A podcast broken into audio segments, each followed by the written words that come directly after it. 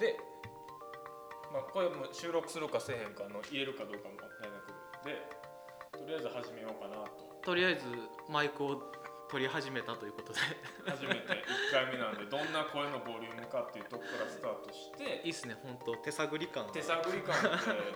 まあ、とりあえずちょっとなんかいろんな発信方法を考えようということで、はいポッドキャストを元町映画館で始めてみようかなとはいなので企画書もまだ出してないのでこれから出して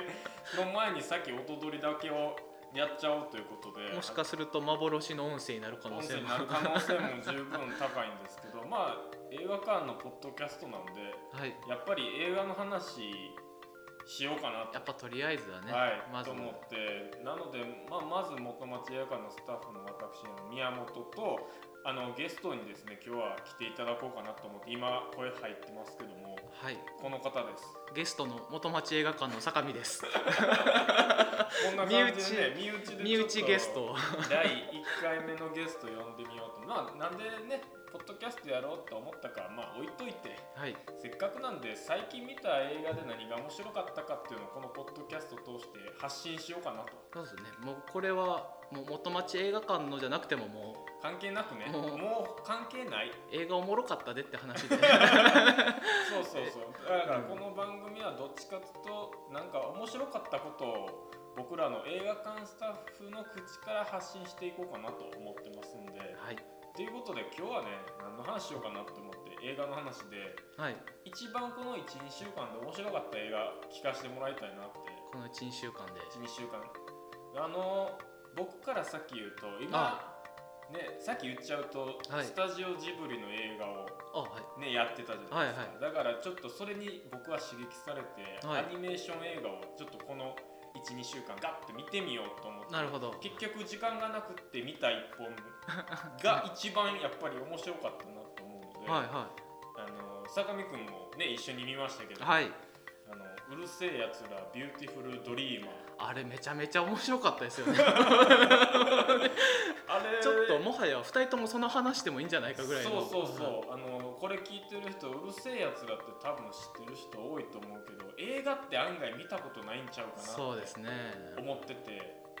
映画がなんとね僕正直「うるせえやつら」アニメ自体もちゃんと見たことないんで、僕もなんか飛び飛びでちらほらそうそうまあラムちゃんがとかぐらいはラムちゃまあんが男の子のあたるああたるくんをあたるくんをずっと好きなんかでまあ因果付けなんかいなん助かかなん結か婚でなんかなんですよねそうそうそうで、うん地球で一緒に暮らすみたいなんで、うんちょっとなんかラブコメかなって思ってたんでですけ当どたるは超スケベみたいなそうそうそうそうでなんかドタバタコメディーかなって思ったらねびっくりしいやもうもう 何あれはジャンル何ってなるよね正直もねもうホラそうー SF SF でもあるしでまあラブコメもありつつそうそうそうあらクッすシじョンとかを説明するってあらすじ自体もそのある一夜の出来事やからねそううですね一夜そうですねぎゅっと凝縮して言ったら一夜ですよねそうそうなんかもうあ監督はあの広角機動隊とかの押井守星さん、守さんぶっちゃけ広角機動隊しかあとスカイクロロとかをねいろんな特撮っぽいちょっと機械をテーマにした近未来の映画とかを撮ってあるんですけど、うるせえやつらも言ったら SF 映画やからそうですねラムちゃん宇宙人ですから宇ね宙人で電気使ってで僕はあんまり専門分野がそういうアニメーションとかなんかこうなんていうんですか人類学とかそれこそ坂見くんみたいにそういうの勉強してないからあ人れ類やけ学どかじってるんですかよじねってる坂見くんやけどどうどうでした人人類学的にですかどうですか人正直僕もあのアニメーションって結構もうそもそもアニメ自体そんなに見てないしうんでアニメのスピンオフの劇場版とかってもっと見てなくてああなるほどあーだから正直どんなもんかと思ってなんならちょっと半笑いぐらいでまあ見たろっかなぐそらいうでや見たねらちょっと坂見くんバカにしてた感じだったもんねこれ面白いんですかぐらいなんかそれぐらいの感じやったから、まあ、僕もなんか進めていいんかなみたいな雰囲気があったけど、それをこうパッて一緒にね見た時 のあのエンディングがね「愛はブーメラいやン」が流エれンデた後ィングの入り方かっこいいね、かい最後ね、まあ、言われんから終わりちょ方っとねが、あれねあのあれがあれ言ってねそうなんかっかこいいただの学園ものじゃなかったよねもう詰まりに詰まってましたよね詰まりに詰まってるしまああーなんかこんな言い方よくないかもしれないけどめちゃめちゃ頭いい人が作ったい映画やなんかな本って当にね本当にねそれでもなんか理解できひんわけじゃなくて、うんちょっとその文化祭の本うん番うんうんうんを迎えるために成功させるために前日徹夜で学生たちがみんなで自分たちの出し物に取り組むってもう誰もが通ってきたことが実はなんか同じことの繰り返しでみたいなうなんかやってることって結構シンプルなんですシンよプルねなんですよね。なんかここのすごい楽しい何かやってる時そにうこの毎日がずっと続けばいいのになみたいなのが何かねちょっとある特殊能力のおかげでだからアニメだからできる、うんうんうんあれ多分実写で作ったらちょっととんちんかんな映画になって物語にちなょっっしてとまうもうちょっとなんかんんいろいろ設定変えないとダメですよねそうそうそうそそうのままやったら多分えらいことになるやつですねそれでなおかつ学園ものやけど SF っぽいちょっとラムちゃんがやっぱり宇宙人やから学校内飛び回というったありたりねでたまにこうバンって当たるとかに落とす電気とかが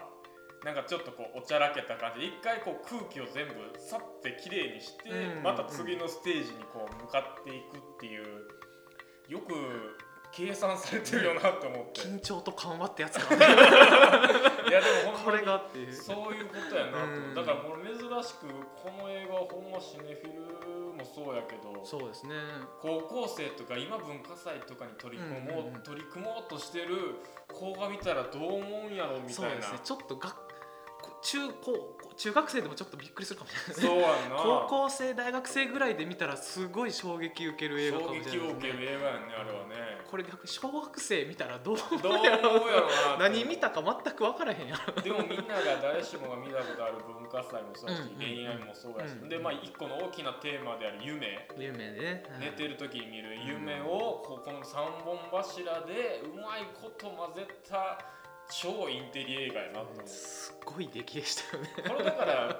かだからこそなんか自分は頭良くないんでみたいな人が別に見なくても随所に楽しめるポイントをちゃんと作ってるからうん SF としても楽しめるしそれこそアニメーション映画としても楽しめるしどこで切り取ってもちゃんと切り取っもうてちゃんと点数あるとそいううそうだからこのポッドキャスト始めようかなって思ってもこのうるせえやつらがいかに面白いかっていうのをおなんとかして発信するためになんそのかために作られたぜひまたなんかねスクリーンで見る機会があったら見たいなってそれがまあ最近の僕のヒットした12週間の面白かったアニメかなと あ思いますけど坂見くんは何かありましたあこれがねアニメかぶせなんですけど、僕もせっかくジブリ特集なんではい見といたろうかなと思って、はい全部見たろうと思って今はまだ1本しか見てないんですけどあれな作品が「風の谷のナナウウシシカカ」 「えーもののけ姫」「千と千尋」「ゲ神ド隠し」「ゲド戦記」4つですね、うんであのナウシカをナウシカを見たんでですきねたんですけどこれがこれがですよ本当僕ね正直言っていい、はいはいちゃんと見たことないわあほんまですかあのよくテレビでやってんのをはいはいはい飛び飛びで見てるけどじっと2時間見てるかって言われたら多分見たことないわ僕もねナウシカはなんかね昔金曜ロードショーでやってたやつをビデオに撮っててそれをなんかねうちのあるあるなんですけど風邪ひいた時とか に学校休んでビデオ見るっていう謎あーのうちいいのですね習慣があったんですけどそれのローテの1個に入っててうちょくちょく小さい頃は見てたみたいな感じで、はいでストーリーもまあなんかふわーっとまあなんかでかいダンゴムシが出てきて、ん、うんまあなんか自然と共生するみたいでなも話俺だったもんそそんな話でやと思ってる そんな感じの記、う憶で、まあでもまあおもろかったなっていうぐらいでんうん見たんですけうどんこれがねジジブリの作品とか見てますあのー同じくこの期間にやってる「ゲド戦記」は見てんあーでもそれぐらいあしかちゃんと見たことな他いのやつもはい僕も正直有名どころはそれこそね「金曜ロードショー」でしょっちゅうやってるんで、うん見てるぐらいの、まあ、宮崎さんがどんな人かもよく知らんままはいはいはいパーッと見てたんですけど、まあ、せっかくこのジブリ特集で直しかあるっていうのは分かってたんでちょっと先に漫画版があるんですよねあれ原作ああそうらしいねあんま知らんねんけど、うんあれをちょっと先にせっかくの機会やしなんかすごいいい評判をよく聞いてたんうんでちょっと見たろうと思って見たらこれがねもうすっごい出来なん ですよこれマジでビビるまあちょっと舐めてたらやられるビューティフルドリーマー状態なんですけど、もうなんかねストーリーもなんかもう一言で言えへんみたいな、へえもう SF やしなんか人間ドラマとしてもすごいしこうなんか環境問題みたいなこととかもすごい入ってくるし、なんかちょっと人間の倫理観みたいな話とかも入ってきたでり、もうそんなん坂見くん大好物もう好物好物で 超超おもろいやんこれってあそうなんや震えながら見てて、うんついこの間見終わってでそうなったらナウシカの記憶の中のやつはものすごいねこれちょっと誤解のある言い方ですけど映画めちゃくちゃ薄ないって思ってああなるほどね確かにねその自然の共生みたいなのは漫画ももちろんあるんですけどもうそれだけじゃないものすごい複雑人間関係ももう最初悪役で出てきた人がものすごい実はへえ深い背景があって協力者になったりとかすっごい深いんですけど記憶の中のナウシカめちゃくちゃもうなんか敵は敵やったしナウシカずっとええやつやったからみたいなナウシカは悪いやつじゃないんでしょずっナウシカはもうあとのいいやつなの純粋無垢な女の子みたいなへえ感じででまああのー悪い人たちを改心させるみ たいなちょっと誤解のある言い方ですけそどんな話やんぐぐらいのイメージだったんですよ、うんで実際ねついこの間見てきたんですよそしたら話はねたし確かにねそんな感じの話なんですようんあのーまあ純粋無垢な女の子がちょっと自然破壊しようとしてるはいはい文明人をうんとちょっとやり取りの中でちょっと改心させるみたいな自然と生きていこうみたいな結論そんだけの話なんですけどあの映画にすることによってこんなシンプルな話がこんな強い話になるんやっていう感じあってうん絵柄はまあ漫画とほぼ一緒で漫画も宮崎さんが描いててこれが漫画がねほんほんと絵コンテみたいなあめちゃくちゃゃ細かくて漫画やったらパンパン読み進めれるようなやつがもうほんまに細かい細かいやつなんですけどだからそれが動いてる感じの映画化なんですけどまあ言ったら漫画なんで音もないしそうやね動かへんしなんですけど、あんまりね実実写化とかってそんなに僕好きじゃないなかったりするんですよ本来漫画の原作ものの映画化とかって。でもこの「ナウシカ」に関してはこの動動いたり音がついたり、まあ、音にしても BGM やったり、ん SE やったり、うんあのなんかキーンって音とかうが、んへもうすっごいハマってるし。もえのすごい生きてるしでシンプルな話がものすごく逆に強くなっててほうほう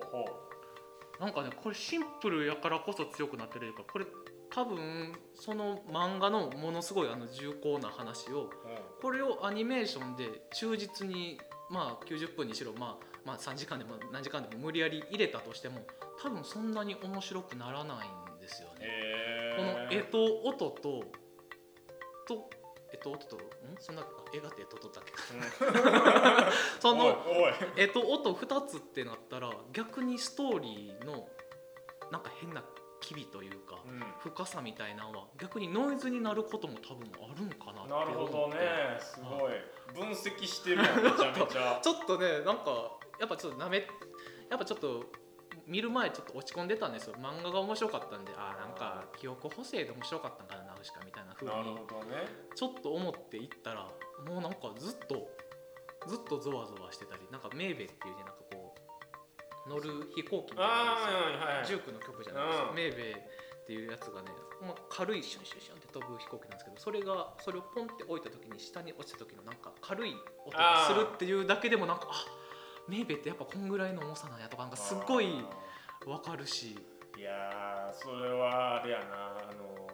のものものアニメーション作るときにはいよく見るのが俺影を見るねんはあはあはあは多分飛行機飛んでるジブリもそうだと思うけど、はいはいあのとんちょっと浮いてるものがバーって走ってる時にちゃんと下に影を作ってるのがアニメーションはすごいなってあいつジもブリというか宮崎さんその辺すごそいうそうだからその辺は徹底的に SF アニメーションやけど、うんうん一応映画として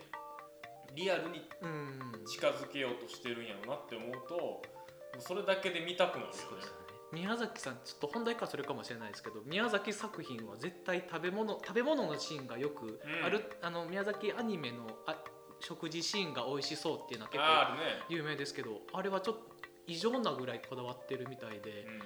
ナウシカとかでもなんか、えー、チコの実なんかはいはいもうあの仙豆みたいななんかすごい栄養があるっていう食べ物は、もう言ったらストーリー上不必要なぐらい合間合間であ食べんねやへ栄養補給させたりえあのもののけ姫とかでもあねあの昔テレビで見た記憶だけですけどわざわざ途中移動中に食事休憩するシーンが2回か3回かあってしかも運ばせてるヤックル、あうんの鹿みたいなやつにも食べさせるってシへーーンが毎回あって、食べんと動けへんっていうのを宮崎さんすごい あんねやなんかあるらしくて食べんと動けへんやったらあの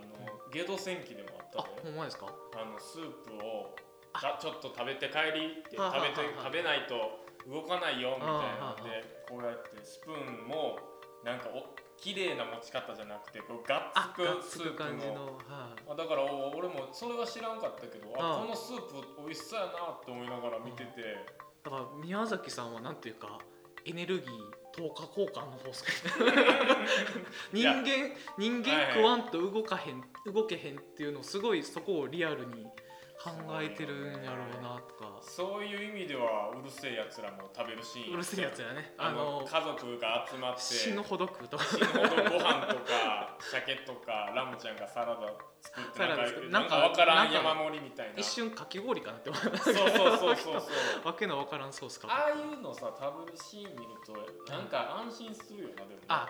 あの食べてるっていうね、食べてるあ同じ人間そなうんですやよみたいなやっ感ぱじの食わんままバリバリ動かれたらこいつちょっと怖い怖いやばいやつかなってもののけ姫とかナウシカも寝るシーンとかもあるんじゃん結構睡眠のシーンとかナウナウシカあー本編でだから漫画とかやとあるんですあよのナウシカはずっともうキリキリ、うんもう使命感に駆られて動いてるんですけど定期的に電池切れを起こすんですよナウシカはああなるもほうどどんどん顔色悪くなってきてどっかでとうとう倒れてもてっていうのは毎回続くんでうんだからストーリーとしては言ったらそこでブレーキかかっちゃうんですけどやっぱそこは逆にナウシカの人間味というかその、へーほんまはよあの、はいはい限界のある少女が頑張って動いてるっていう風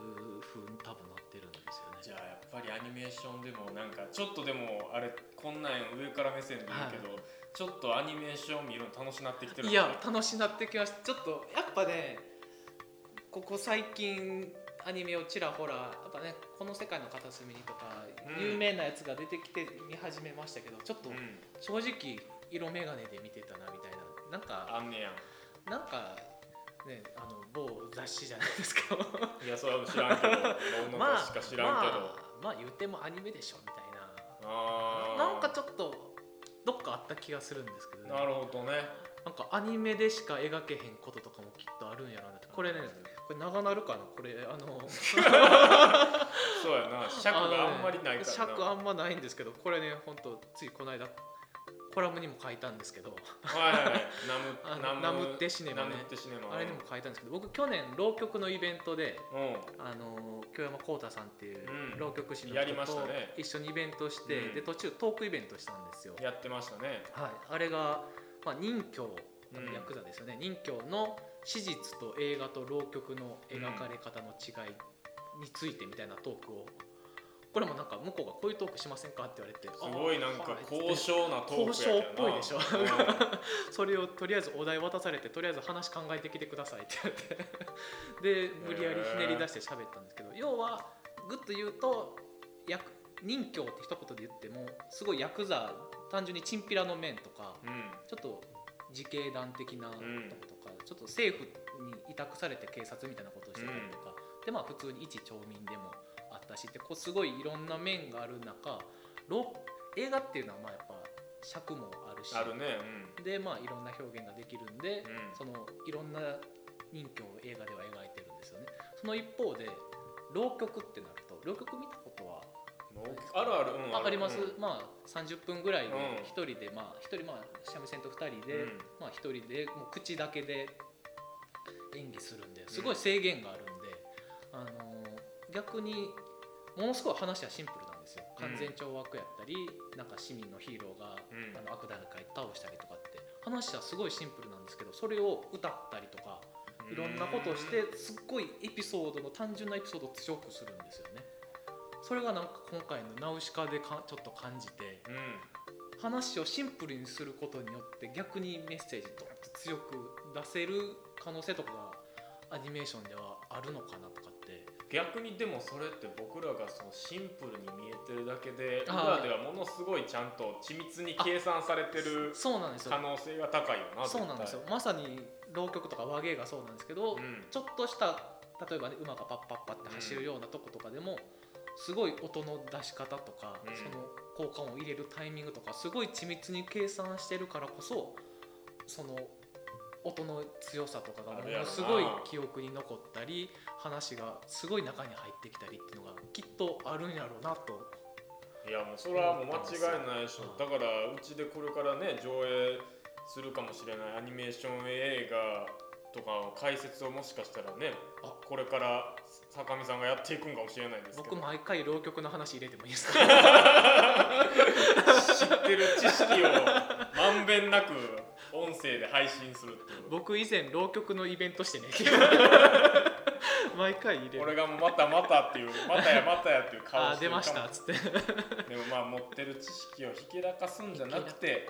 発信していく発信していくっていうね映画の話をしつつしつつねやっていくのがこのポッドキャストの目的したいことをしたいタイミングで話すっていうのがこのななんかねポッドキャストのいいとこじゃないですかそうですねもうマイクさえあればそうマイク一本で音拾ってるだけなんでこれはもうヒップホップみたいじゃなヒいでッすプかホップこれはもう BGM ヒップホップ今流れてると思いますなそうですねだからこんな感じで映画の話をしつつ、ね、今話した「風の谷のナウシカ」と「えーうるせえやつらビューティフルドリーマーは」ねまあ言ったら今どこでもね見れますからレンタルとかもそあうりでますすしねぜひちょっと見ていただいてなんか良かったなっていう感想とかもねなんか教えてもらいたいなそうですねその感想を受けても僕らは答えれないとは思うんですけ どそうですねそういう意こ味れでははねもうもう垂れ流していくスタイルで垂れ流していくスタイルリクエストもらメッセージがってとかああなるほどでもリクエストをもらったらその映画を見て僕らがしゃべるっていうのもありますしめっちゃも悪口言うとかっていううのもしかしたらね気に入らんかったらあるかもしれんけどまあとにかくこんな感じでのらりくらりとくらりくらりと20分ぐらいの番組をねこれからやっていけたらなと思いますのではい今日はゲストに坂見くん来ていただいてますけども来週もまた出演してくれるかもしれませんしちょっとはるばるまた来させてもらうかもしねれ、まないた浪曲の話しに来てください別の切り口からね三味線がねつっ てそれはそれで面白いんで別のポッドキャストやってもらったらいいと思います浪曲のポッドキャストねすいませんが、じゃあこんな感じで第1回目の放送配信終了したいと思います。坂上くんどうもありがとうござあいりがましとうごたざい。ました